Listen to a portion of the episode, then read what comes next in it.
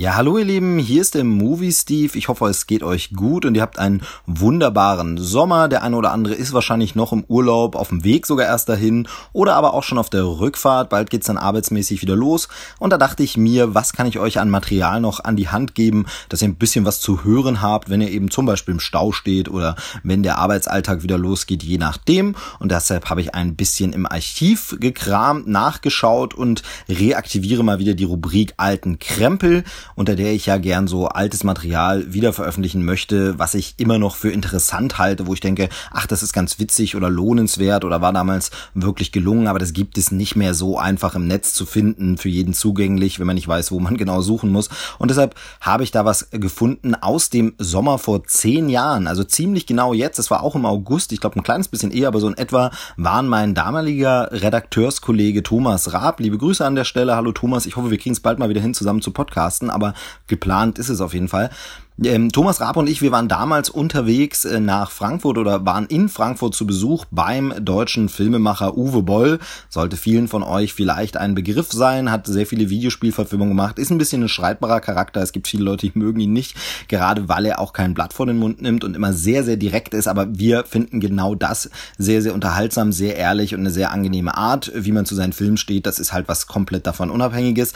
Aber auf jeden Fall, Uwe Boll haben wir damals getroffen in den Herold Studios bei Frankfurt Frankfurt, in Frankfurt und haben dort mit ihm gesprochen und haben ähm, quasi einen ganz normalen Podcast mit ihm aufgenommen, nämlich über die aktuellen Themen der damaligen Zeit. Also was kam gerade frisch ins Kino, was haben wir gerade erwartet, was haben wir vielleicht schon gesehen. Also ein großes Thema war zum Beispiel The Dark Knight und der Tod von Heath Ledger, aber auch sehr spannend, The Clone Wars kam damals gerade ins Kino als Kinofilm. Der Start der Fernsehserie konnten wir uns da noch nicht so richtig was vorstellen. Ich bin sehr skeptisch, wie man in der Folge gleich hören kann ähm, und äh, bin da nicht so euphorisch rangegangen, wie man das von Star Wars vielleicht erwarten würde. Gerade in diesem Jahr auf der San Diego Comic Con 2018 kam ja nun die Ankündigung, dass doch nochmal eine Staffel gemacht wird, es nochmal fortgesetzt wird, obwohl die Serie eigentlich schon beendet war. Von daher ganz äh, lustig zu sehen. Und so geht's eben auch bei vielen anderen Themen, wo man denkt, ah, wo haben wir uns geirrt, wo lagen wir richtig, wo haben wir Filme vielleicht falsch eingeschätzt, die wir heute anders sehen. Das ist äh, aus diesem Blickwinkel immer super interessant. Und wir haben natürlich mit Uwe Boll auch gesprochen über seine Filme, also die Arbeit, äh, die er er so hinter den Kulissen gemacht hat, damals gerade an Far Cry mit Til Schweiger. Til Schweiger selbst, dessen Kein Ohrhasen kam gerade fürs Heimkino raus, das ist auch kurz Thema. Und ähm, so ist es ein sehr, sehr kurzweiliges, unterhaltsames Gespräch, das ich eben auch zehn Jahre später immer noch sehr, sehr interessant finde. Und ich hoffe, euch geht das genauso. Ähm, man kann es ja vielleicht auch vergleichen vor ein paar Folgen, äh, ziemlich am Anfang äh, des Krempelcast war ja Uwe Boll auch zu Gast mit einem neuen aktuellen Interview, das Thomas damals mitgebracht hatte. Also wenn man das vielleicht nochmal gegenhört, wie es jetzt sieht. Jetzt macht er ja keine Filme mehr. Ähm, also das ist dann nochmal ein schöner Vergleich. Ihr könnt ja generell mal Feedback geben, wie euch das gefällt mit diesem alten Krempel. Ist das eine gute Sache? Sagt ihr, ach nee, das skippe ich sowieso im Podcast-Feed, also da höre ich gar nicht erst drauf. Oder sagt ihr, ja doch, doch, das finde ich schon echt interessant, höre ich mir immer noch mal an, also gern mehr davon. Ähm, gern einfach mal eine Rückmeldung geben, dann weiß ich so ein bisschen, äh, kommt es gut an, lohnt es den Aufwand überhaupt, das Zeug rauszusuchen, äh, nochmal aufzubereiten oder nicht. Thema Aufbereitung, also ihr hört die Widescreen Vision Podcast Folge Nummer 30 vom 15.08.2008 eigentlich ungeschnitten, also also das Gespräch ist so, wie es damals auch veröffentlicht wurde. Nur bei den Einspielern habe ich aus rechtlichen Gründen ein bisschen was gekürzt, aber das tut dem Gesprächsfluss keinen Abbruch. Da merkt man eigentlich gar nichts von, aber das nur als Transparenzhinweis. Ansonsten ist die Folge wie damals veröffentlicht, jetzt wieder veröffentlicht mit freundlicher Genehmigung von den Kollegen von der Widescreen. Vielen Dank dafür und Grüße nach Fürth. Ja, und äh, das soll's äh, von mir als Intro schon gewesen sein. Jetzt lasst euch ein auf ein Gespräch von vor zehn Jahren. Ich bin gespannt, wie es euch gefällt. Wünsche euch gute Unterhaltung dann hören wir uns bald wieder mit der nächsten regulären Ausgabe des Krempelcast. Jetzt erstmal gute Unterhaltung. Bis bald. Tschüss, sagt der Movie Steve.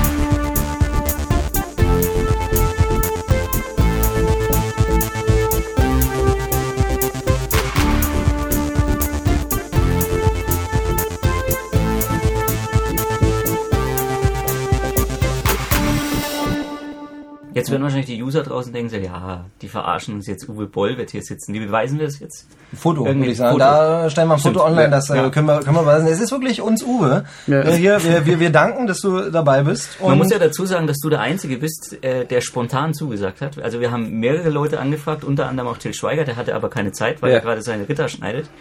Und äh, wir hatten noch, wen hatten wir denn noch? Bastian Pastewka hat mal angefragt, Rosenmüller hat mal angefragt, haben alle abgesagt. Da kann man mal sehen. Genau, aber du warst der Einzige, ist der da nicht zu, hier- nicht zu fein, sondern äh, Genau. für den, aber für Widescreen Vision macht Ja, man das schon. Ne? Das, ist- muss man auch. Ich muss meine, man, also, ich muss auch meine Videoverkäufe nach vorne schieben. ja, Und, das, äh, das versuchen wir hier mit ja, dieser Sendung. ja. Aber wir wollen natürlich trotzdem ein bisschen machen wie immer. Äh, Wir wollen über das normale Film- und Fernseh- und DVD-Geschehen reden. Und da haben wir jetzt einen kompetenten Gesprächspartner. Ich denke mal, wird eine lustige Runde werden. Plaudern wir einfach drauf los. Ähm, ja, Thomas, wollen wir anfangen mit den Kinostarts? Oder? Wollen wir schon mit den Kinos anfangen? Ich würde sagen, fangen wir einfach mal an. Was, was haben wir denn in dieser Woche? Da ist zum einen Das wird ja alles überschattet noch ein bisschen von nächster Woche schon eigentlich. ja, also eigentlich wartet Da- jeder nur auf Dark Knight, oder? Auf jeden Fall. Aber da, wollen, da machen wir ja nächstes Mal machen wir so eine richtige große Ja, da haben wir dann gesehen und da besprechen wir dann. Aber natürlich ist Dark Knight ein Thema. Also nächste Woche startet er auch bei uns in den USA, räumt er ab ohne Ende, ist seit vier Wochen auf Platz 1.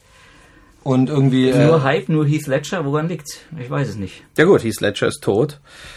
Das ist natürlich ein, oh, tolles, ist natürlich ein tolles Argument. Äh, ich wollte schon sagen, äh, ich habe ihn umgelegt. Ja. Hab, äh, Ach, du das. sozusagen von, von Warner bin ich bezahlt aber nicht, dass du jetzt hier mit Till auf äh, Ideen kommst. Für Far Cry, dass du den Till noch irgendwie. Nee, da würde ich Äh. erstmal Ralf Müller.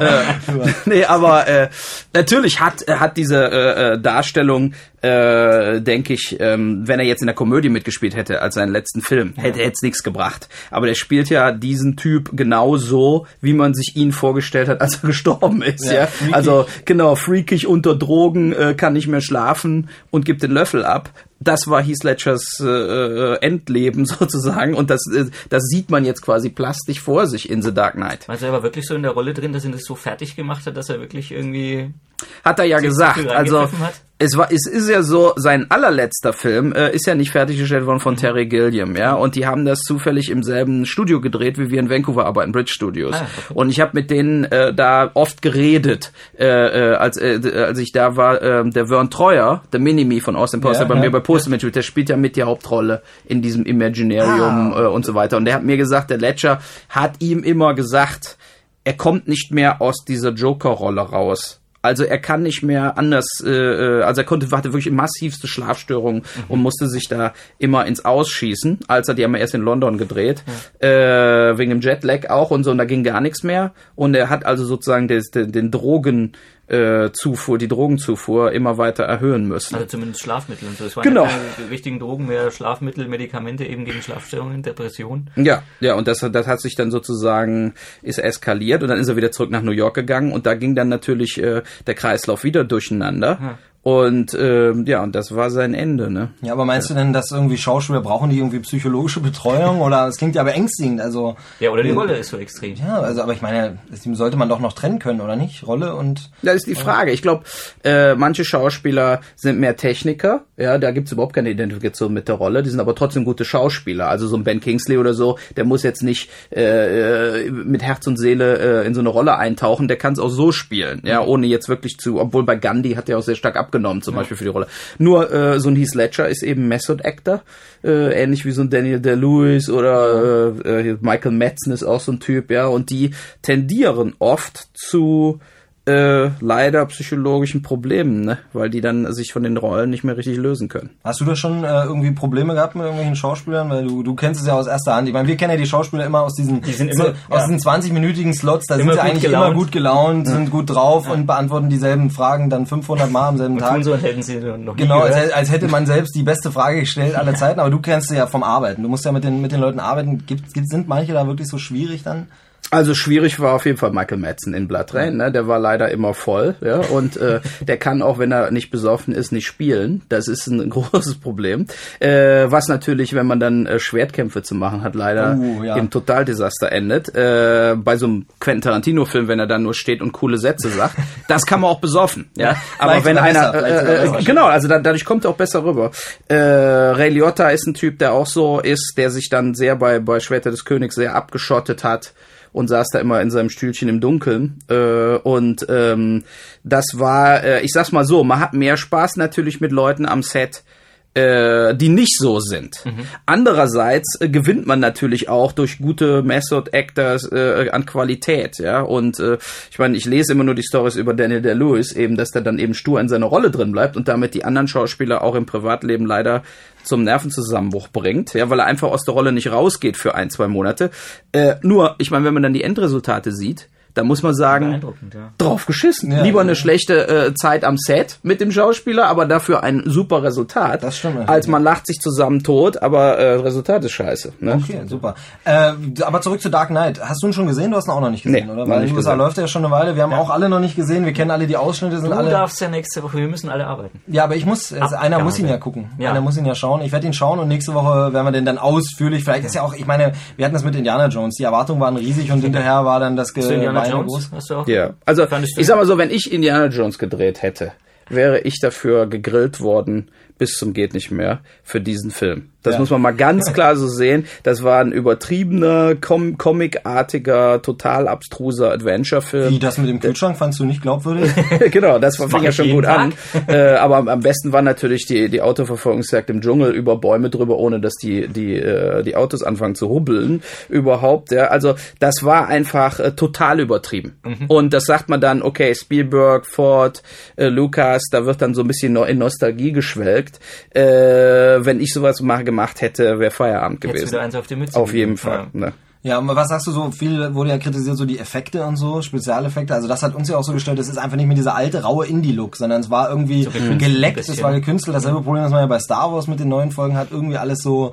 Ist Ich fand den aber auch so ein bisschen wie die Mumie oder so. Also so richtig so. so übertrieben, äh, auch schlechte Effekte, ja. Also ich habe letztens im Fernsehen The Core nochmal gesehen. Das Ja. sieht ja auch so lächerlich aus, ja. Also so, wo man dann wirklich denkt, da, da wurden die letzten Renderings gar nicht gemacht. Also da, da, da wurde sozusagen in der 1K-Auflösung aufgehört. Hoppla, irgendwann. Geld alle. Genau. So, jetzt nehmen wir es einfach so. Das geht auch, äh, wenn dann irgendwo da Italien in Italien die, die, äh, was weiß ich, in Rom alles untergeht mit den Blitzen Ja. oder so. Das wird dann schon irgendwie ganz merkwürdig. Aber, äh, ja. aber, aber George Lucas kann es eben nicht lassen. Genau, Jetzt- George Lucas kann sich lassen. Jetzt, da sind wir nämlich bei dem Film, der in Der dieser Woche, diese Woche startet, also genau. quasi, wenn ihr das hört, gestern gestartet ist. Am Donnerstag. Genau, am Donnerstag ins Kino gekommen, äh, Clone Wars, Clone Star Wars. Wars. The Clone Wars. Ich frage mich ja wirklich, wer das braucht. Also ich meine, man hat ja eigentlich, eigentlich war ja schon Episode 2 nicht notwendig, Episode 3 ging so. ja, und, jetzt- dann gab's gibt's diese Clone Wars Trickfilme Ja. und jetzt kommt nochmal so ein Animations, also, hm, ja, erstmal äh, müssen wir, müssen wir generell fragen, wir kennen dich ja jetzt noch nicht so gut, äh, Star Wars Fan? Die alten Teile? Ja, die so? alten Teile, die, die, äh, weil damit ist man aufgewachsen. Ja, da verbindet irgendwie, so ähnlich wie mit Indiana Jones mit den ersten Teilen, Ja. verbindet einem positive kindliche Erinnerungen. Sehr gut, genau. So So und äh, so und äh, dann äh, fand ich äh, von den neuen äh, leider nur den letzten Teil richtig Genau. gut. Und äh, äh, nur eben, wie gesagt, also Zeichentrick brauche ich gar nicht. Ne, das äh, Ja, also er ist, er ist computeranimiert, Clone Wars. Äh, Regie hat irgendwie Dave Filoni geführt. Dave Filoni. Dave Filoni. Ja, klingt wie ein italienisches Gericht. Ja, irgendwie. und äh, er spielt eben zwischen Episode 2 und 3. Es geht um, um die Klonkriege. Äh, Anakin und, und Kenobi kriegen irgendwie den, irgendwie den Auftrag, den Sohn von Jabba the Hutt äh, zu befreien. Und äh, ja, das war's eigentlich auch schon. Ja, das klingt Das wahnsinnig unspektakulär. Man hat über die spannend, ja. Klonkriege alles gehört, dann komplett Computer geleckt. Ähm, ist halt so ein Man also hat über die Klonkriege alles gehört. Das sieht George Lucas und, und David Filoni aber ganz anders. Wir haben noch mal einen Ausschnitt mit Ja, dann müssen wir mal unser, unser On-the-Road-Equipment mal äh, zum Starten bringen. Und wenn wir schauen, ähm, äh, wen wir jetzt, äh, da hören wir zuerst uns den Herrn Filoni an. Den? Filoni, wir können auch erst den Herrn Lukas mal zu Wort kommen Mir, lassen. mir ist es egal, dann hören wir der hat erst. nämlich, Also, Moment, oh, jetzt hat er schon, ja, jetzt hat er schon eine ganz andere Meinung zu Genau, also der, der, der Herr, der. Herr äh, Lukas spricht über die Klonkriege. Genau. The interesting thing about the Clone Wars is that in the normal course of the Skywalker saga, it's not told. It's skipped over. Um, we have a little bit of the beginning in episode two, and then we have a little bit of the end in episode three, but we never get into the details of what happens during the war. Um, obviously, during a war, there's lots and lots of stories, uh, very exciting action, uh, drama, um, heartbreak, and comedy. Ja, also für alle, die Especially die- Heartbreak. Ja, Also mal kurz zu, zu übersetzen für, für die, die es nicht verstanden haben. Also er ist der Meinung, dass die, die Klonkriege eben in, in der Star Wars Saga im Prinzip überhaupt nicht vorkommen, nur mal kurz eben in Episode 2 und 3 angerissen werden. Und dass es da eben so viele Geschichten zu erzählen gäbe, romantische, actionreiche, Gähn. und lustige. Und wenn George Lucas lustige meint, dann kann es nicht lustig werden, weil man denke nur an Shasha Binks oder sonst irgendwelchen Käse. Ja, äh, Also ich finde halt, es gibt geistige Umnachtung oder? Gibt gibt's denn nicht einen Grund, warum die bisher nicht erzählt wurden, die Klonkriege? Weil einfach so ein blödes Kriegding total langweilig ist und eigentlich das interessant war der Aufstieg von Darth Vader, wobei der langweilig war, weil man den als zweites erzählt hat und nicht als erstes und damit war klar, wer überlebt und wer nicht. Interessant war halt, Luke Skywalker wird zum Jedi-Ritter und Obi-Wan führt ihn an, aber die Kriege selber sind doch irgendwo, das, das Spiel, da spiele ich lieber Star Wars Battlefront, zockst das so selber aus. oder so, das ist ja dasselbe irgendwie und da, da kann ich eingreifen, aber zugucken wie andere, also, nee. Ja, also wie gesagt, das ist, äh, ich gucke mir eigentlich äh, ganz selten überhaupt mal Animationsfilme an oder Zeichentrickfilme. Auch so Pixar die Richtung? Ja, doch, also die lustigen Sachen. Lustig, ne? Also okay. das, da, äh, ich finde, da gehört auch irgendwo Comic hin im Endeffekt. Also wenn es dann lustig ist, kann ich mir angucken. Nur ernst gemeinte Zeichentrickfilme, das hat ja schon seit äh, dem alten Herr der Ringe Ding nicht wirklich funktioniert. Ja. Also es ist einfach, äh, ist eben eher für Kinder. Ne? Naja, gut, da kann man sich jetzt wieder drüber streiten. Also es gibt ja doch aus der aus der asiatischen Schiene, ne, so diese Animes oder so, da gibt's Finde ja dann doch schon. scheiße. also kommt für dich auch nie in Frage, wie man einen CGI-Film zu machen, so komplett ja, nicht, ne. aus der gar nicht, gar nicht. Nee. Nicht so wie Also- Bully oder so mit seiner Lissy, auch nichts. Ach Gott, du Scheiße. also nee, du also ja, nö, ja, fünf Minuten mal gesehen. Den hab ich Das- aber auch noch nicht gesehen. Das Also da reicht dann auch. Also äh, das muss nicht wirklich sein. Dir kann ich ja verraten, der Thomas fand den ganz gut. Nein, nein, nein, ich fand den am Anfang nicht so gut und beim zweiten Mal, als ich ihn... Du hast ihn sogar das- zweimal ja, geguckt, das ja? Heft Also wie schlimm ja ist das denn? Auf DVD nochmal gucken und da fand ich ihn dann nicht mehr ganz so schlimm. Also, Ja, also wir sind uns irgendwie aber einig, Clone Wars Ja, Clone Wars braucht kein Mensch. Ne? Ich werde ihn auch gucken Interessiert fürs sich, Heft. ich, auch also so ich scha schaue ihn auch fürs. Heft und hoffe nur, dass es wenigstens optisch noch irgendwie cool kommt. Aber andererseits muss man sagen, sind ja die Effekte, die hast du ja in den neuen Episoden auch schon so drin. Nur dass jetzt halt noch dazu Cartoon-Figuren kommen. Also ich finde, das Poster sieht eher aus wie so Vicky oder äh, Heidi oder, oder ja, die so. haben es Also, aber absichtlich eben mit diesem kantigen Cartoon, und, ja, Look. cartoonige Look, um, um eben nicht irgendwie, äh, George Lucas hat in dem Interview, glaube ich, auch gemeint, dass er eben nicht so Bezüge zu realen Personen herstellen will. Also absichtlich so dieses abstrakte. der wollte natürlich auch nicht den Schauspielern noch Geld bezahlen müssen, Genau. ne? Ja, indem er ja auch Lookalikes hat. Da haben wir es ja, da haben wir es ja im Deutschen sogar besser, weil Ja. wir im Deutschen die richtigen Synchronstimmen haben, wie immer bei. Star Wars. Ah, ja. Deshalb klingt also Ewan McGregor wie Ewan McGregor, Ja. aber im Original spricht er nicht. Da sprechen bloß so Anthony Daniels spricht halt hier C3PO, der ist, aber der macht auch nichts anderes, der hat halt Zeit. Ja. Und ich glaube Sam, Lee, glaub Sam ne? Jackson und Christopher Lee sind glaube ich auch Und noch zu ansonsten hören. alles aber- andere Stimmen auch noch, also was ja dann völlig Banane ist auch noch, weil Ja, das ist also merkwürdig. Und soll ja dann auch eine Fernsehserie noch werden, ne? Clone Wars. Also Naja, es gibt, Ja. du hast ja gehört, es gibt Was startet viele- denn sonst am, Donner am Donnerstag noch? Nicht, eigentlich? nicht sehr viel. Äh, Fighters startet noch. Never Oh ja. Back Down. heißt ja, Back. Down. Aber ist ja auch, das schon ist so gesehen. eine, hast du schon gesehen? Ja, Das ist ja. so eine Mischung aus, aus Karate Kid und, und Fight Club für Arme, oder? Ja, aber total lächerlich. Also äh, ist ja, glaube ich, auch nicht erfolgreich gewesen. Also auch von der Action nicht, gar nicht lohnenswert irgendwie. Nee, also, Also- man hat irgendwie den Eindruck, so, so äh, äh, Axe oder, oder Hugo Boss Models Ah, fangen an äh, nach dem Motto, wir müssen super aussehen und dann eben jetzt sind wir die brutalen Kämpfer und so weiter. Und ich hasse immer so, so Filme, wo die sich dann auf die Fresse hauen, aber trotzdem in der nächsten Szene beim Barbecue mit ihrer Freundin so aussehen, als ob man sich auch die Nase und den Kiefer brechen kann. äh, und man hat kein, es gibt keinerlei Konsequenzen und nicht mal ein blaues Auge. Ne? Also, das ist schon merkwürdig. Ja. Jetzt haben wir den, den, den Dave Filoni uns gar nicht mehr angehört. der ist ja auch nicht so wichtig, weil lassen wir wen interessiert schon Genau. Wars? Nee, aber Ja. nächste Woche startet es. Es starten noch ein paar so kleine Filme, aber es ist alles so ein bisschen Dark Knight belastet. Also es ist wirklich Traut sich keiner vorher, Nee, was noch irgendwie an den ja. Start zu bringen. Ja, wie sieht's denn mit DVDs aus? Haben wir DVD ist super. Also nächste Woche DVD, da geht's richtig ab. Da gibt's unheimlich viele Na, Sachen. dann würde ich auch sagen, dann springen wir doch gleich weiter in die DVD-Starts. ja, mit was fangen wir denn mal an? Wir fangen mal, äh, fangen mal mit Asterix bei den Olympischen Spielen an. Der kommt nämlich nächste Woche auf DVD. Hast du nicht gerade gesagt, es kommen richtig gute Sachen ja, raus? ich steigere mich ja. Ich fange erst mit den Sachen an, die vielleicht Also ich habe letztens, als im Fernsehen kam, zum ersten Mal ein Stück von diesem Realfilm Asterix gesehen und es ist ja noch schlimmer, als ich je befürchtet habe. Das ist Wobei ja der wirklich, erste ging ja, glaube ich. Ach, das ist ja wirklich Ich glaube, der furchtbar. dritte. Ich der habe ihn schon ist- gesehen. Ja, der dritte. ich habe ich hab eine Presse-DVD gekriegt Ah, von dem Olympischen, Asterix, ja. genau. Und ich fand, also bis auf den Gag, der auch im Trailer war mit der Schildkrötenpanzertechnik. Das, erste äh, äh, das. das, das war lustig, Szene, man sich dann die ganze Armee wirklich in Schildkröten da mit den Schildern verwandelt.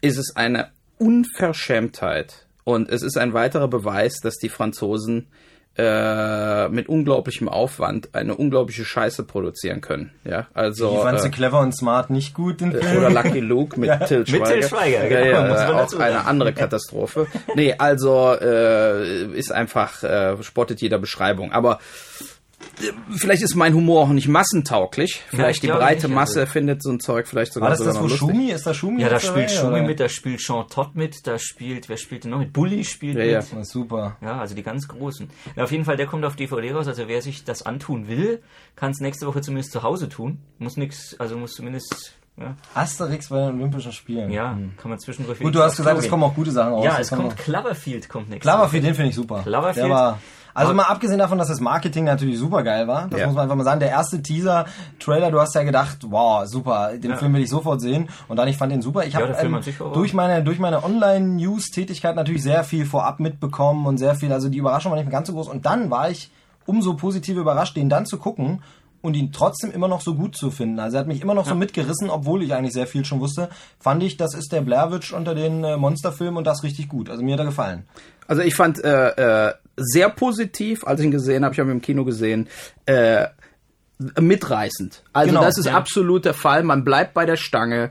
Äh, man man findet äh, den Film. Also die haben natürlich beim Budget gefuscht. Es war teurer. Also Paramount oder wer es auch immer gemacht hat, hat nicht das wirkliche Budget gesagt, auch aus Marketinggründen, weil wenn man die Computereffekte sieht, auch die Action-Szenen, weiß man, dass das kein 30 Millionen Dollar Film war. Ja, also das hat mindestens das Doppelte gekostet. Nur was ich natürlich scheiße fand. Also und das ist mir sozusagen hinterher, wenn man über den Film dann nachdenkt, was ein bisschen äh, mitkommt, ist schon äh, der Fakt, dass jetzt nehmen wir mal wirklich an, sowas passiert, ja? Ja, und ja. der eine sagt, ich muss meine bescheuerte Freundin noch finden, ja? Spätestens seine Kumpels würden nicht mit der Videokamera noch schön mitrennen, sondern würden sagen, leck mich am Arsch, da vorne steht Brontosaurus, ja? Und der wird uns einfach zermatschen und das war's. Und aus dem Grund rennen wir jetzt in die andere Richtung und zwar so schnell wie möglich, ne? Uh, ich dachte, so ein bisschen so Liebe und was Also ich würde das sofort. Genau, für deine Frau würdest du sofort. Ja, wenn du jetzt zum Beispiel deine Susi zum Beispiel hier irgendwie, da würde ich sofort nicht mitgehen. Ja, klar, genau. Ganz und schon genau. gar nicht mit der Kamera. Ja, genau. Nein, also das, das war natürlich ein irreales Ding, auch dass immer gefilmt wurde und so weiter. Äh, das äh, stößt, wenn man drüber nachdenkt, auf. Aber wenn man den Film sieht, ist man einfach dabei. Und das finde ich das Wichtige, Und das, genau. genau. Und das, da funktioniert der Film super und ist einfach die 90 Minuten auch super unterhaltsam. Genau. Ja, Das ich muss ich auch er sich sagen. auch im Heimkino, weil technisch ist er ja auch richtig gut. Ähm, es hat so diesen, diesen Doku-Look. Blair Witch hast du schon erwähnt, richtig super, actionmäßig auch genial. Genau, es ist im Grunde Da- der erwachsene Godzilla, wenn man so will. Ja. Ne? Also Godzilla ist ja doch ein Kinder-Popcorn-Film irgendwie und das ist irgendwie so die erwachsene Variante davon. Das Vieh ist schon erschreckend, finde, finde ich. Ja, ist doch, schon das gut ist gut gemacht, ja. Und äh, nicht schlecht, also von mir eine absolute Empfehlung. Fand ich super, hat mir gut gefallen. Man, kommt, am, Gibt's kommt mit Asterix am 21.08.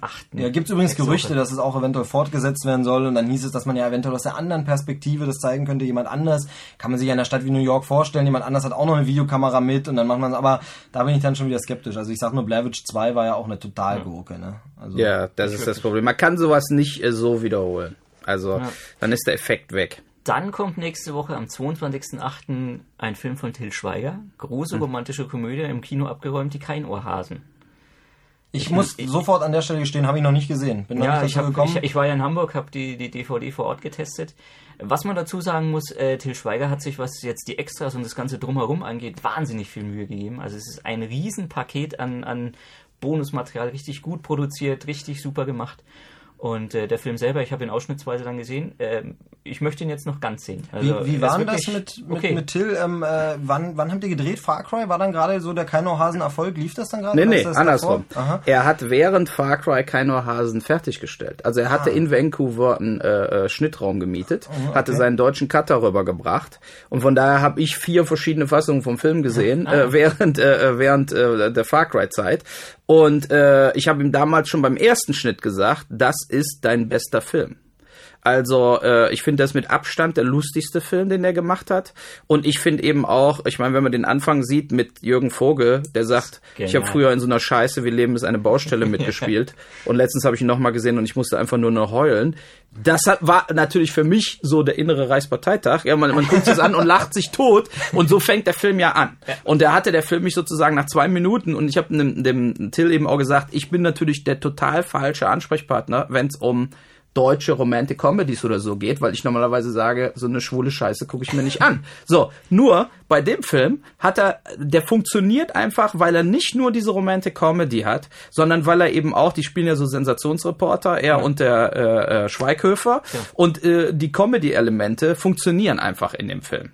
Und von daher habe ich mich super amüsiert und denke, der Film ist was natürlich für die ganzen äh, Frauen und so weiter und Pärchen, was auch immer, aber der ist auch was für Leute, die äh, Cloverfield gut finden. Ja, also ich genau, glaube das schon, dass man sich bei dem Film, dass sich jeder bei dem Film Genau. super äh, amüsiert. So, so ging es mir nämlich auch, weil so romantische Komödien ist ja meistens so typisch Frauenfilm und Genau. äh, aber bei Keinohasen ist es wirklich so, da, da bist du als Mann gut unterhalten. Es ist wirklich super. Aber dann konntest du ihn quasi noch gar nicht so beglückwünschen jetzt, dass das so ein, weil es ja wirklich eingeschlagen, das Ding, der ist ja ein richtiger, der lief ja auch ewig im Kino und war ja wirklich super Deswegen wurde erfolgreich. der DVD-Start dann auch so weit nach hinten geschoben, weil der lief ja schon letztes Nein, ich Jahr. habe nur gesagt, er kann ja jetzt Far Cry 2 finanzieren, jetzt, jetzt, wo er so einen Erfolg gehabt hat. Also, äh, nein, es ist, äh, ähm, ich bin froh, dass er damit endlich nochmal einen richtigen, sozusagen, einen Riesenhit gehabt hat, weil äh, der, der Til Schweiger ist natürlich auch einer der ganz wenigen in Deutschland, die äh, immer wieder voll ins Risiko gehen. Ja, damals bei Knocking on Heaven's Door und so, da waren die pleite. Da, also sozusagen, und dann musste der Film erfolgreich sein oder es wäre alles vorbei gewesen.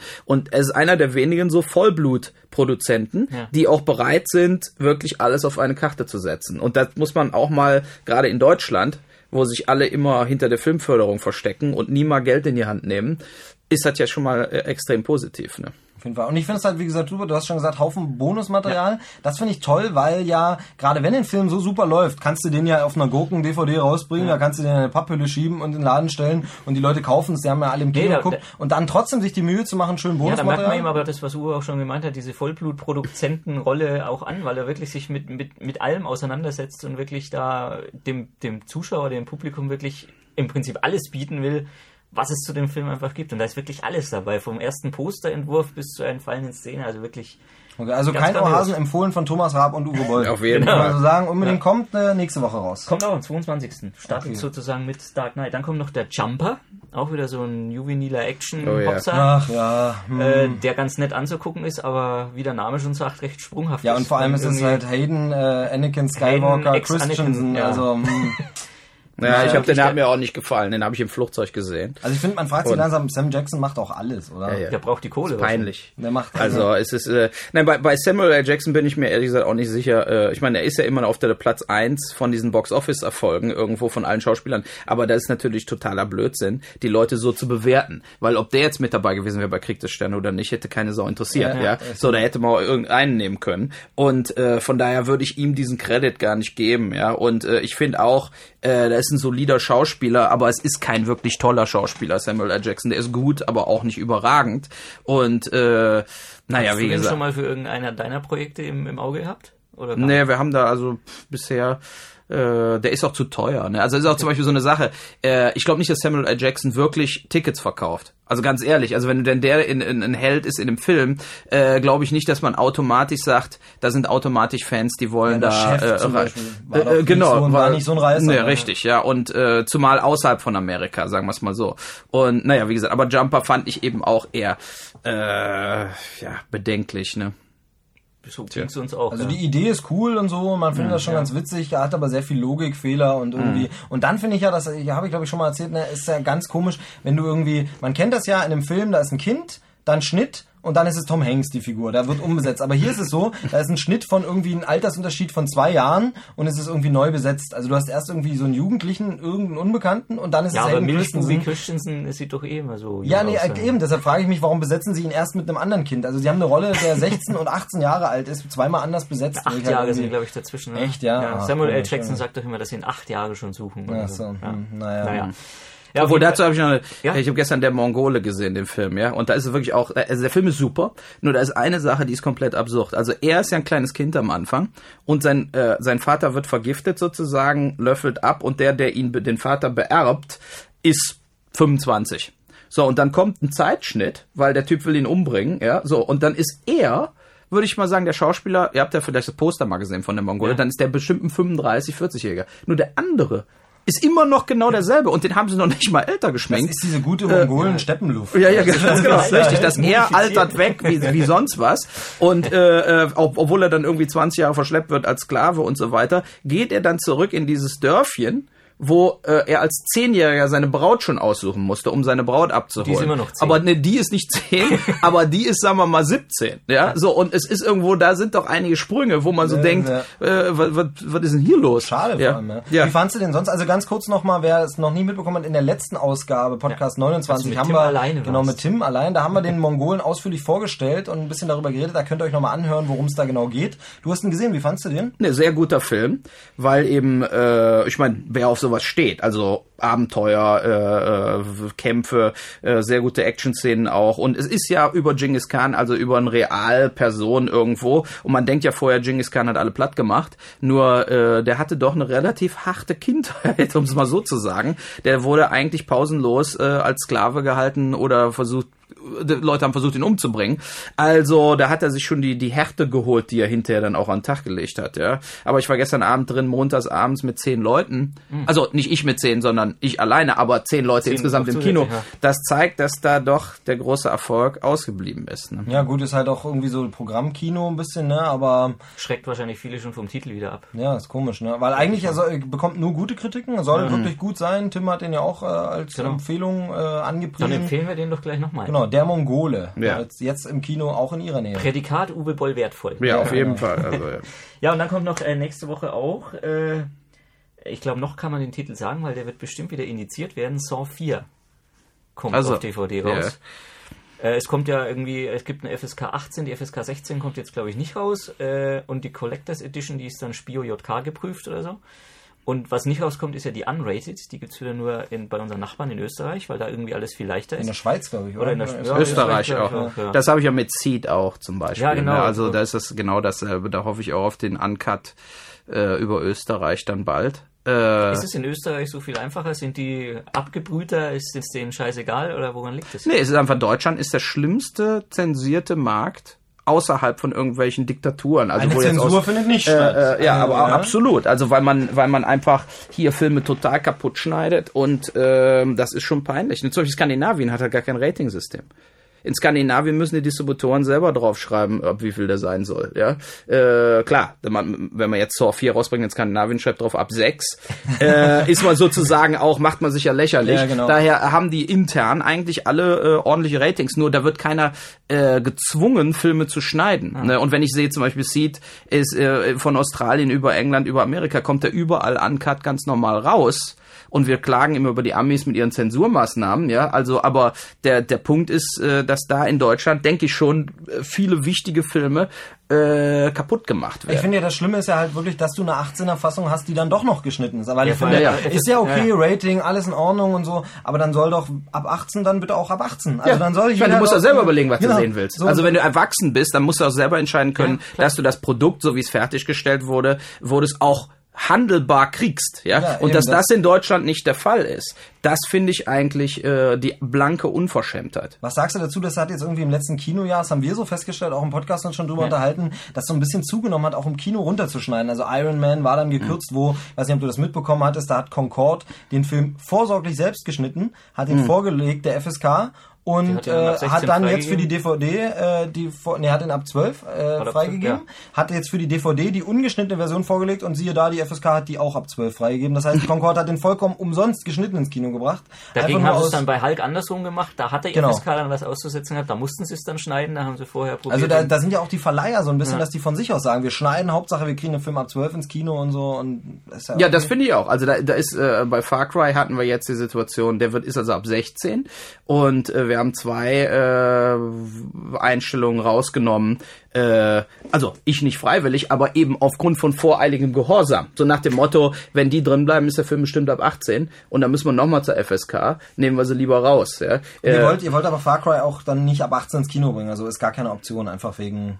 Ja, auch wegen der, äh, ich sag mal, die, die, kommerziellen Erfolgschancen. Äh, man hat ja, wenn man ab 18 ist in Deutschland, auch äh, Probleme, zum Beispiel TV-Spots unterzubringen Ja, und so. Ja, also es gibt ja alle möglichen Sachen, die dann äh, nicht mehr befürwortet werden oder nicht mehr gemacht werden. Das ist also Schikane, äh, finde ich eigentlich eine bodenlose Frechheit. Ne? Und äh, naja, nur, wie gesagt, bei Far Cry sind es nur zwei Schnitte. Nur bei so einem Film wie Seed ist der ganze Film natürlich total kaputt geschnitten worden. Also äh, da fehlt einfach alles, was diesen Film ausmacht. Ja, das hat, glaube ich, Mike bei uns so geschrieben, auch in seiner Ja. Kritik. Der hat den ja gemacht bei uns, äh, die ist Wertung. aber auch, also ich habe ihn ja auch, ich habe ihn ja ich kann ich ja sagen, ich habe ihn ja uncut gesehen. Der ist schon heftig, mein lieber. Ja, aber das ist ja auch ein Film, der absichtlich so gemacht ist. Der soll ja in dem Sinn keinen Spaß mehr machen, sondern der soll ja schon sozusagen einem ganz fies in die Magengrube hauen. Ne? Was ich dabei, was ich dabei immer äh, sehr, sehr amüsant fand, war eigentlich Ralf Möller der ja so in, in Fernsehsendungen gerne auftritt und den friedvollen und Frieden auf der Welt tralala und bei Seed haut er so richtig auf die Kacke. Das finde ich immer. Ja, aber er selber macht ja nichts. Er, er, er, er ist der Gefängnisdirektor, der den, äh, den Todesbefehl quasi gibt, ja. Und ja, dann wird er, er, ja natürlich an die Wand gepölt äh, genau. Äh, und, und äh, äh, aufgespießt. Aber, äh, ne? Auf der einen Seite, ich, ich habe irgendwo mal war er mal, da hat er sich auch beschwert über Brutalität in Filmen und Saw und findet da alles kacke und dann spielt er bei sowas mit. Das finde ich schon irgendwie. Ja, oder auch bei Postal. Ja, ja. Da spielt er den Polizisten Polizisten und äh, sein Kollege ballert der Asiat in die Hirse weg. Also nein, aber da muss man natürlich auch dem Ralf mal sagen, äh, ähm, oder sagen wir mal so, wenn es ums Geld geht, dann ist es vorbei mit der äh, äh mit der mit der Ralf Möller Kinderpädagogik. Dann sagt er sich, komm, den Job nehme ich an, scheißegal in was. Ne? Und man kann ja auch nicht unbedingt sagen, dass äh, äh Pathfinder oder Gladiator äh, friedliebende Filme waren. Ne? Hast du eine Ahnung, warum es bei Ralf bisher nie so geklappt hat, jetzt wie bei, bei Arnie halt? Er ist ja, war anfangs so, erinnere ich mich immer so, das wird der neue Arnie und der wird wieder und so. Dieser, dieser genau, die aber so ganz hat's ja nie geklappt, ne? Naja, und der, der hat einfach auch nicht die Qualität von Arnold Schwarzenegger. Das muss man einfach ganz klar sagen. Ich kann ja sehr gut leiden, äh, habe auch eingesetzt äh, in drei Filmen. In Far Cry spielt er so ein Mutant, ja, mhm. da passt er auch, da hat er nochmal richtig für trainiert. äh, also da sagt er nicht viel, ja, aber äh, das sind schon spektakuläre Aufnahmen mit ihm. Er ist eben ein Tier, ne? also äh, über also zwei Meter, 130 Kilo. Aber Schwarzenegger hat natürlich was ganz Besonderes gehabt als Bodybuilder eben auch so ein Gesicht wie ein Terminator, ja, ja. und und hat natürlich auch äh, irgendwo dann doch einen ganz trockenen Humor. Äh, traut man sich denn so, so, so einem Ralf Möller dann überhaupt eine Regieanweisung zu geben? Weil ich meine, also der, der, der, der fliegt an Ich meine, du bist ja auch irgendwie Boxer, ne? Ja, aber also, trotzdem, der, trotzdem der, der Möller ist natürlich ein Berg, ja. Nur, äh, der ist ja ein sehr friedlebender, netter Typ. Okay. Ja? Also äh, ist überhaupt kein Problem. Aber äh, wir mussten ihm nur, er hatte immer so eine Zigarre. Ja? Und ja. bei Far Cry haben wir sehr viel gedreht in so einem alten Sägewerk, wo oh, überall wow. Sägespäne lagen im Hochsommer. Und da hat er also sich wirklich dann mit der halben Stunt-Crew äh, äh, überworfen. Also weil die haben immer gesagt, dieses Ding wird jetzt ausgemacht und zwar sofort. Ja, weil die haben eben schon Unglücke an Sets gesehen ja. und wenn so ein äh, Sägespanwerk anfängt zu brennen, das wäre es auch gewesen. Ja, das kriegt man nicht mehr aus, das Feuer. Ne? Ja. Naja. Jetzt sind wir ein bisschen von Saw weggekommen, aber fällt mir gerade noch ein wegen Arnie und so. Terminator 4 hier, Terminator Salvation, Terminator die Erlösung von McG. Was sagst du dazu? Äh, ich finde es irgendwie scheiße, dass Christian Bale da auch noch mitspielt. Mhm. Also ich meine, es gibt auch so eine Invasion an Leuten irgendwo dann in irgendwelchen Franchises, ja. weil sich also wenn er noch jetzt dazu, weil Batman im Trailer steht The Future Begins, nicht Batman Begins, The Future Begins. Ja, ja, das finde ich ehrlich gesagt peinlich.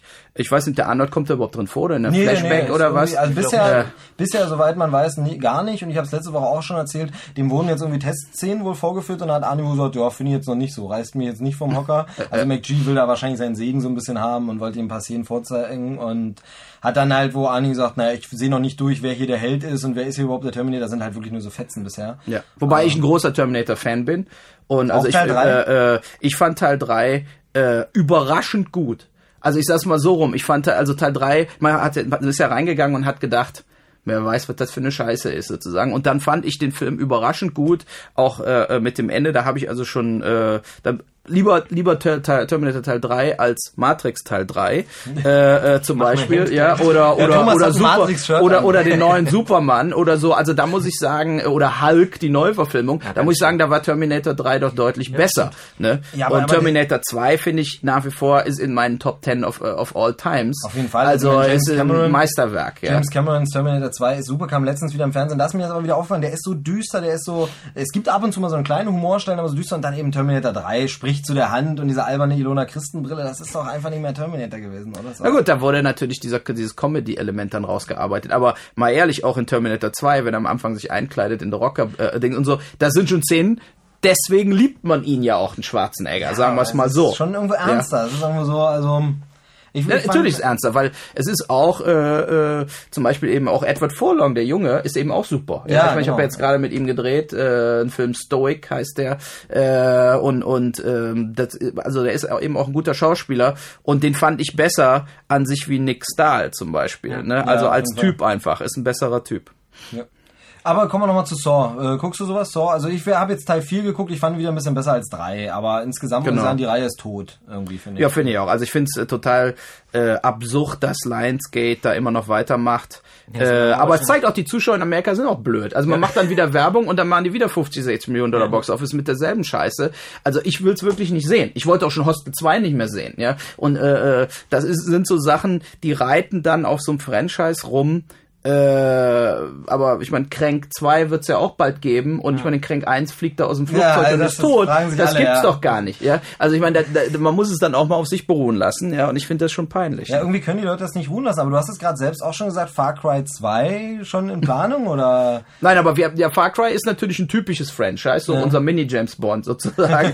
und äh, von daher, äh, da ja das Game auch dann nach Afrika gegangen ist, äh, hätte ich da schon Lust, äh, äh, zum Beispiel Far Cry 2 in Afrika. Ja, aber der zu erste drehen. Der, der spielt Südsee, oder? Und Ich ihr weiß. ihr da haben wir, ja, da sind wir natürlich äh, auf einer Insel äh, vor der amerikanischen Küste jetzt gelandet. Das ist natürlich passt in dem Sinn nicht. Aber äh, kann ich auch ganz klar äh, erklären. Wir haben äh, sowohl Puerto Rico als auch Hawaii und so ausgekundschaftet. Das Problem ist, dass man da nicht so kontrolliert diese Action-Szenen drehen kann. Mhm. Und wenn man jetzt zum Beispiel so Autoverfolgungsjagden im Dschungel hat und es nicht so wie CGI. äh, äh, CGI-mäßig machen will, sondern wirklich, dann braucht man natürlich zum Beispiel zwei Straßen. Eine, wo die Kamera mitfahren kann und eine, wo die Autos fahren.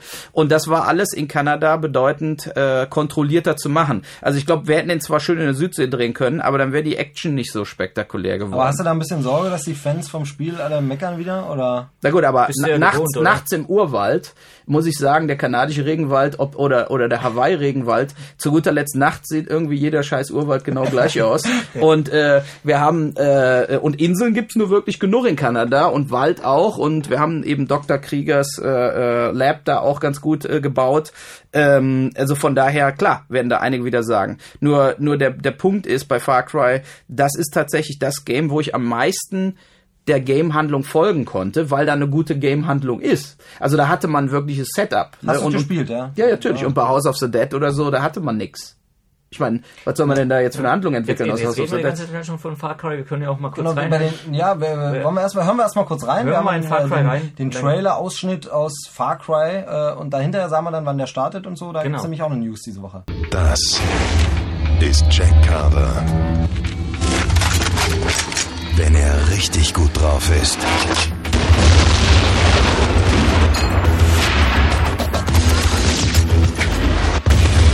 Sie sind also der Grund für den jüngsten Ärger. Ich sag Ihnen was. Sie bezahlen mein Boot und wir sind quitt. Wer hat Sie geschickt?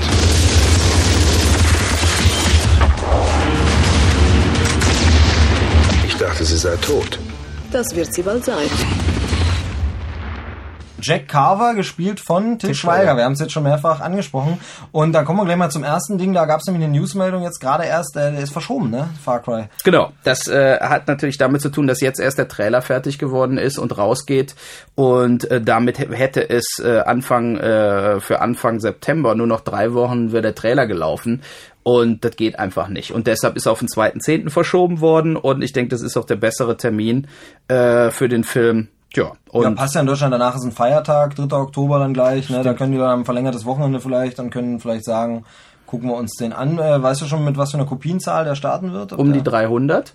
Also äh, wir haben auch bei Schwerter des Königs waren ja 450, aber da haben wir jetzt ein bisschen die Konsequenzen gezogen, weil es einfach auch so ist, dass in Deutschland, äh, ich sag's mal ganz brutal, 200 Kinos machen Umsatz und der Rest macht einfach keinen Umsatz in Deutschland und da eine Kopie hinzuschicken, äh, ist einfach scheiße, ja. Und dann kann man lieber die Kopie, wenn sie abgelutscht ist, äh, aus dem Multiplex ins kleine Hintertux äh, schicken sozusagen. Äh, man muss eben da auch überlegen, jede Kopie kostet 1000 Euro. Äh, wie viele Kopien macht man am Anfang? Ne? Und manche, manche Städte bringen es einfach nicht. Ja, also vor fünf Zuschauern samstagsabends zu spielen irgendwo am Arsch der Welt, da kann ich dann auch drauf verzichten. Ne? Stimmt. Far Cry ist auch wieder eine Videospielverfilmung. Was aber für mich viel interessanter klingt, ist eigentlich dein, dein Vietnam-Drama, was du gemacht hast, Tunnel Rats. Kannst du darüber schon mehr erzählen? Ja, da bin ich, äh, der startet im November mit Kinostar, also kleiner Kinostart.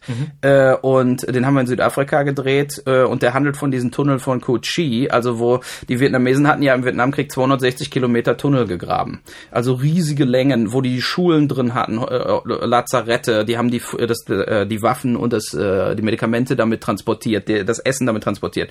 Und das, deshalb haben ja die Amerikaner den Vietnamkrieg verloren, weil sie äh, einfach nie her über diese Tunnel werden konnten. Die haben äh, Gas reingeschmissen zum Beispiel, nur die Vietnamesen hatten zum Beispiel Tunnelsysteme, die konnten sie fluten mit Wasser, kam kein Gas mehr durch. Und die saßen dann unterhalb des Wassers. Also da ist ein spektakulärer Vietnamkriegsfilm, der äh, Chris Rowland, der Hotel Rwanda mitproduziert hat, hat den in Südafrika mit uns zusammen produziert.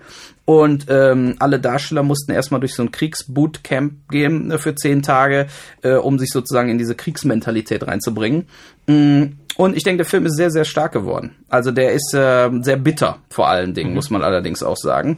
Äh, ist kein gute Laune-Film. Auch da äh, hoffen wir, der ist jetzt bei der FSK, dass wir den, der wird natürlich ab 18, aber ich hoffe, dass wir da nicht irgendetwas schneiden müssen, äh, weil es eben auch in dem Sinne ein Antikriegsfilm ist. Und ich bin da auf Tour. Also ich werde in Duisburg sein, in Bochum, in Kaiserslautern, in Würzburg, in äh, äh, Bingen und in Berlin. Zu Hause. In Würzburg, da können wir uns ja dann nochmal Am 2.9. wird er im Sinn im Main-Franken-Park laufen in Würzburg. So, und da äh, ja, hoffe ich darauf, dass viele Leute kommen. Ich gehe eben auch persönlich hin und da ist dann auch zum Beispiel für die Presse die einzige Möglichkeit, mich für Far Cry zu interviewen, weil ich äh, leider am 15.9. weg muss, nach Kanada wieder zurück. Und ähm, ja, und dann äh, werde ich also zu dem Far Cry Release gar nicht in Deutschland sein. Und zu den Tunnelratten jetzt, also es geht jetzt in eine andere Richtung. Äh, heißt das auch in Zukunft von dir jetzt erstmal ein bisschen Stopp mit den Videospielsachen oder? Ja gut, ich, äh, es ist so, äh, das ist fast peinlich, aber Replay in Hamburg hat ein Videospiel zum Film gemacht. Also es gibt ein Videogame äh, Tunnelratten auch jetzt.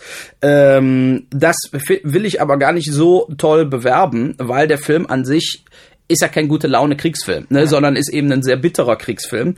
Und äh, ich will jetzt auf keinen Fall, dass irgendeiner denkt, äh, ach, jetzt wollen sie mit dem Videogame Kohle machen äh, und pro Krieg da irgendwo.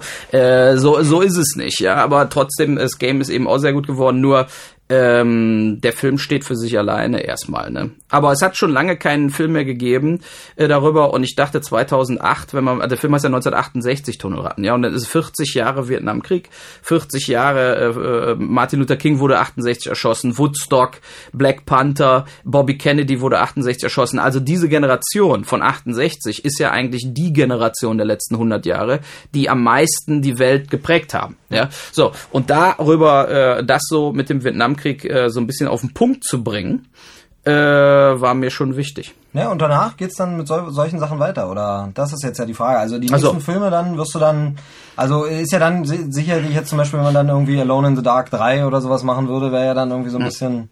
Ja gut, es wird auf jeden Fall, denke ich, in Zukunft beides geben. Es wird die Videospielverfilmung geben und äh, reine Genrefilme. Also ich bin absoluter Genre-Fan und ich brauche nicht immer einen Film mit sozialer Message. Aber es wird eben auch Filme geben, äh, wie zum Beispiel, äh, nehmen wir mal den Stoic-Film. Das äh, ist ja im Prinzip äh, das äh, Siegburger Gefängnisdrama, wo drei Leute einen gefoltert und vergewaltigt haben und dann, äh, bis er sich aufgehängt hat. Das habe ich auf ein amerikanisches Gefängnis sozusagen umgemünzt. Und da spielt der Edward Furlong mit, der, äh, der, der Sam Levinson, der Sohn von Barry Levinson und so. Das ist ein sehr bitterer Gefängnisfilm. Ähm, und nächstes Jahr, ähm, Ende diesen Jahres will ich Rampage drehen. Das ist ein Actionfilm, der äh, auch sehr hart wird. Äh, und dann äh, nächstes Jahr Janjaweed über den Sudan, über den Genozid. In, also die, die, äh, die Janjaweed sind ja die Araber, die im Sudan alle killen. Und das wird auch ein super brutaler Film. Der wird sicherlich so ein bisschen wie Apokalypta, also sehr hart. Aber ich denke, man muss darauf auch mal aufmerksam machen, dass da jeden Tag Kinder in Stücke gehackt werden. Und äh, dass wir eigentlich als NATO eine Aufgabe hätten, auch wenn sowas passiert, wie in Ruanda es passiert ist oder damals im jugoslawischen Bürgerkrieg, dass es jetzt wieder passiert im Sudan und jetzt schon 400.000 Leute massakriert worden sind und wir sagen, na gut, da haben wir jetzt keine Zeit für, ist eigentlich ein Skandal.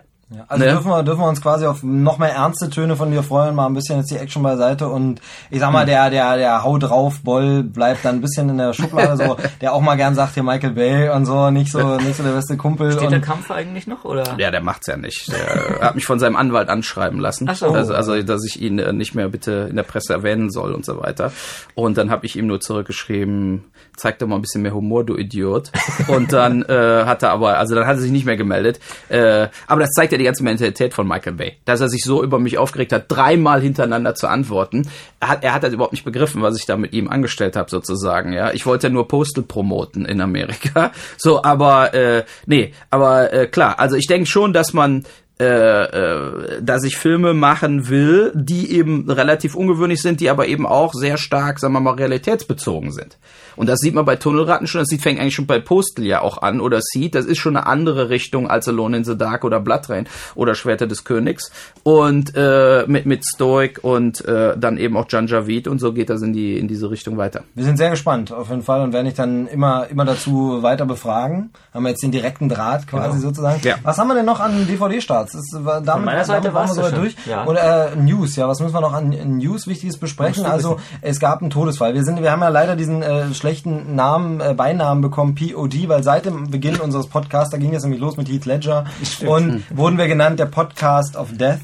Weil immer Todesfälle und es gibt diesmal sogar einen doppelten Mehrere. Todesfall oder sogar noch mehr als es gibt. Ja. Und zwar äh, sind verstorben am äh, vergangenen Wochenende Bernie Mac und Isaac Hayes, die ja seltsam fiese Ironie des Lebens gerade zusammen einen Film gedreht haben, Soul Man und da nochmal gemeinsam das letzte Mal auf der Leinwand zu sehen sein werden. Isaac Hayes, die Soul-Legende, kennt man, Chef und so, ne? Ja. Also äh, um mal wieder, habe ich meinen Gesangspart auch erfüllt gut, für diese ja. Ausgabe. Steve singt nämlich im Podcast. Immer wenn sich's anbietet, Also, versuche ja. ich so meine ein bisschen Hier ist ein Klavier, also leg ich versuche mich ein bisschen zu, zu pushen, dass ich irgendwann diese zweite, dieses zweite Standbein so äh, Star-Karriere als Sänger. Jedenfalls, also Chef kennt man ja äh, und den Chefkoch hat er gesprochen, Isaac Hayes, der ist äh, mit 65 Jahren gestorben und sogar nur 50 Jahre alt ist Bernie Mac geworden. Das ist so ein Komiker in den USA auch für Stand-up bekannt, aber man kennt ihn hier vor allem durch äh, Oceans, Charlie? Oceans äh, 11, 11, auch. Oceans 12, Oceans 13 und Drei Engel für Charlie 2. Da hat er dann diesen Part übernommen, den davor äh, Bill Murray hatte. Diesen, diesen Assistenten und kennt man, netter Zeitgenosse, der ist mit 50 nur schon verstorben. Und äh, ja, das so Todesfälle und es gab noch einen anderen Bernie. Da, Bernie äh, Brillstein, ne? Der das ist so ein bisschen untergegangen. Ja gut, den kennt man so nicht, aber Brillstein Gray ist, äh, also der Brad Gray ist ja jetzt Paramount-Chef geworden, ja, und das war eigentlich so die größte Managementfirma in L.A. Man kennt sonst immer nur die Schauspielagenturen, William Morris, CIA, ICM, und äh, aber jeder Schauspieler und Regisseur, die haben meistens einen Agenten und einen Manager. Und äh, ja, und der der, der Gray äh, ist so ein, äh, der Brillstein ist war so ein Urgestein, schon über 70 Jahre alt. Ja, 77 ist er geworden, Genau. Bernie Brillstein, genau. Ja, und jetzt ist er tot und der Gray ist natürlich Paramount-Chef. Von daher ist die Frage, was passiert jetzt eigentlich mit dieser ganzen Agentur, weil äh, die Inhaber sind beide eigentlich gar nicht mehr dabei. Ja. Ähm, jetzt muss man gucken, äh, was da passiert. Aber ne? Bernie Brillstein hat ja viele bekannte Sachen gemacht. Also er hat Jim Henson mit zu äh, Bekanntheit verholfen und seinen Muppets. Der hat äh, John Belushi bekannt gemacht, groß rausgebracht. Der hat bei Alf mitproduziert. Das weiß ich, kann ich mich noch erinnern als Kind im Abspann. Stand er dann immer, war er dann immer, äh, da, das war so die erste Serie, die ich kannte, wo es im Abspann noch Scherze gab. Also wo noch weiter geredet wurde. Ja. und der Abspann drüber lief. Und da stand immer Bernie Brillstein. Äh, Auch später jetzt gesehen. Sopranos Genau, und so. Sopranos hat er gepusht mit und also der ist wirklich ein Urgestein des äh, auch US-Fernsehens gewesen, aber Ja. auch Kino Ghostbusters 1 und 2 hat er mitproduziert und so. Und Der war bei Dallas schon dabei, Lorne Michels, der Producer, wurde von ihm vertreten und so weiter. Aber äh, klar, die sind eher stark im TV-Geschäft gewesen, muss man sagen. Nur das ist ja das, wo die Kohle fließt auch. Das muss man mal sehen. Wenn man eine Hitserie hat, wie Sex in the City oder so, dann hat man es hinter sich. Ja. Also äh, auch Friends oder Beverly Hills 90 20 10 und so. Äh, die Schwierigkeit ist, so eine Serie richtig ans Laufen zu kriegen. Aber wenn sie dann richtig läuft, oder Stargate, Star Trek und so, äh, Battlestar, äh, dann sind's Cash Cows. Ne? Wäre das mal was für dich, eine Fernsehserie produzieren für Deutschland irgendwie? Nö, ich weiß nicht. Action-Ding oder so, Alarm für Cobra 12 oder so? Äh, ja, nicht. Also ich glaube, ich würde mal ein Fernsehspiel vielleicht drehen, kommt auf die Story an, aber Ja. jetzt eine Fernsehserie direkt, das wäre mir ein bisschen zu lang auch. Also Aber da sitzt da- auch das Geld, glaube ich, nicht so locker in Deutschland. Ne? Da ist, glaube ich, ein bisschen Nein, da haben die äh, 600.000, 700.000 Euro pro Episode. Noch dazu wird es ja dann auf irgendwelche Sendeplätze gesetzt, wo es kein Mensch guckt und nach zwei Folgen stellt man fest, ui, interessiert sich gar keiner dafür, setzen wir wieder ab. Ja, das ist halt immer so, also gerade auch die Sachen, die in den USA schon ein Hit sind, kommen dann viel später und kommen dann zu schlechten Sendeplätzen und, und auf DVD holen sich halt viele. Also wir haben das mit Tim letzte Woche auch besprochen. DVDs, äh, also Serien auf DVD sind ja auch eine tolle Sache. Du kannst halt eine Folge nach der anderen gucken. Sammelst du DVDs viel so? Außer jetzt Ja. die eigenen Filme natürlich. Nein, ich sag, äh, äh, klar, ich habe einiges an guckst deine DVDs. eigenen Filme nicht. Nur ich habe letztens noch mal, ich habe 1300 VHS-Kassetten, ja, Oh. und man, man ich habe den VHS-Rekorder gar nicht mehr angeschlossen und man denkt sich so, was für eine Scheiße, ja, man hat so eine riesen Film-Library zu Hause und äh, sie verrottet jetzt im Endeffekt, ne, das ist irgendwo ein Trauerspiel. Äh, da wurde echt noch sorgfältig Buch geführt und alles schön aufgenommen und dann ähm, nach DVD ist das Thema ja eigentlich irgendwo durch, ne, äh, und das ist so ein bisschen so, Bist das du noch nicht ärgert- im HD-Zeitalter, kein Blu-ray-Player oder so? Gar nicht. Nee, nee. Und äh, äh, ja, ich habe ja leider eine Xbox und bin nicht auf die Playstation umgestiegen, sonst hätte ich ja jetzt meinen Ja, HD-Player, ja. So und äh, von daher äh, ist ein bisschen traurig, traurig, aber hoffentlich Microsoft kontert vielleicht dann noch.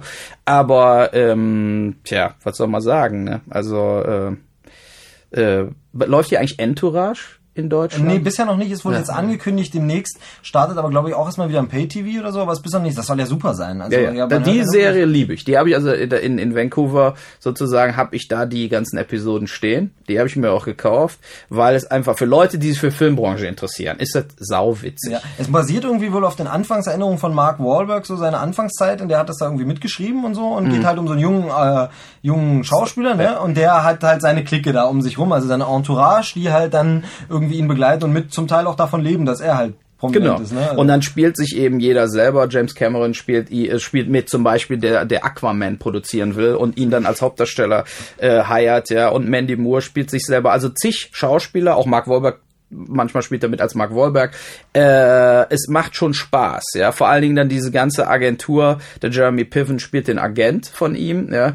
Und äh, das ist einfach richtig witzig. und ist äh, realistisch? Du kennst ein äh, also ist natürlich übertrieben, sagen wir es mal so, aber ich, ich denke schon, dass viele Sachen sehr realistisch sind. Ja, also vor allen Dingen sieht man da auch, nach welchen Kriterien Filme überhaupt zustande kommen.